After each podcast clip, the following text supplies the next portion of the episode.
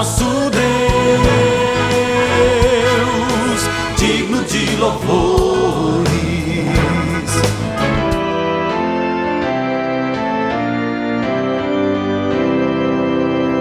Olá, amados em Cristo, a paz de Jesus a todos vocês. Estamos começando agora o nosso novo Alvorecer, programa da Igreja Evangélica Luterana do Brasil. Aqui em Nova Venécia, somos a congregação Castelo Forte, que fica no bairro Bela Vista.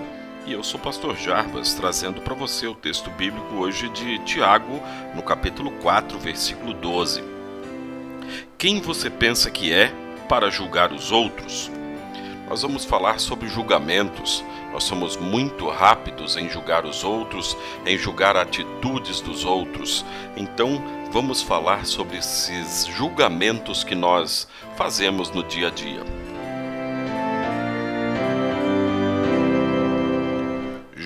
Julgamentos. A tendência de julgarmos mal alguém é bem maior do que a de julgarmos bem. Isso porque nos faltam, na maioria das vezes, informações mais precisas, e o que temos ou vemos são indicativos imperfeitos. Assim, bem ou mal julgamos. Infelizmente, isso é quase inevitável. No caso de alguém estar sendo questionado sobre a coerência cristã ou sobre falhas com relação à expectativa de uma vida na igreja e fora dela, é mais delicado ainda. Sabe por quê?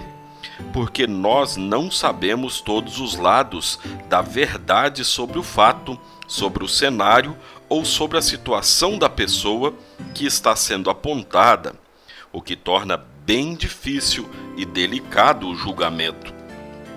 Aliás, o texto de Tiago 4,12 questiona: quem você pensa que é para julgar os outros?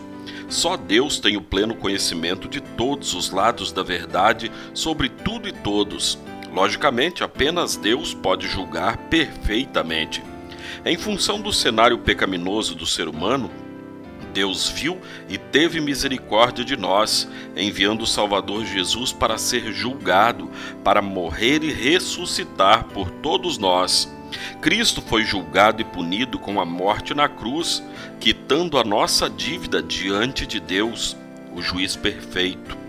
Deus faz as suas leis pensando no nosso bem, e ele também é o único, o supremo e o perfeito juiz, porque conhece o nosso coração e sabe tudo o que acontece.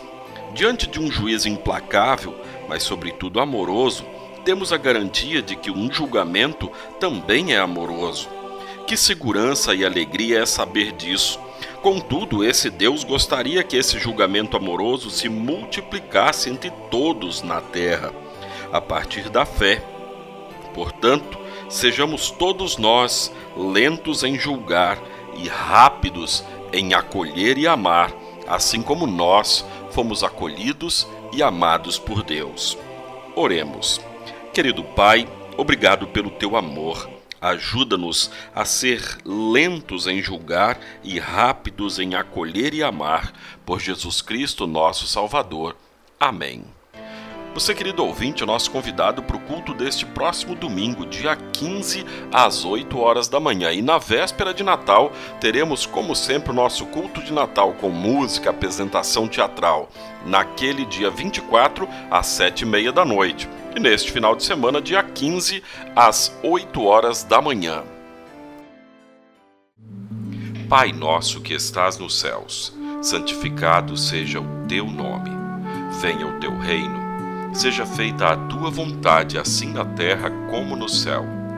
O pão nosso de cada dia nos dá hoje, e perdoa-nos as nossas dívidas, assim como nós também perdoamos aos nossos devedores e não nos deixes cair em tentação, mas livra-nos do mal, pois teu é o reino, e o poder, e a glória, para sempre. Amém. Agradecemos aos nossos apoiadores, a Flor de Seda, com sua loja no centro de Nova Venécia, ali bem pertinho da prefeitura. Telefone 3752 3066. Flor de Seda, tudo o que você deseja em moda íntima e também a JK Informática, na Avenida São Mateus, bairro Beira Rio, telefone 3752 7408. JK Informática. Tecnologia é aqui. Seja uma bênção.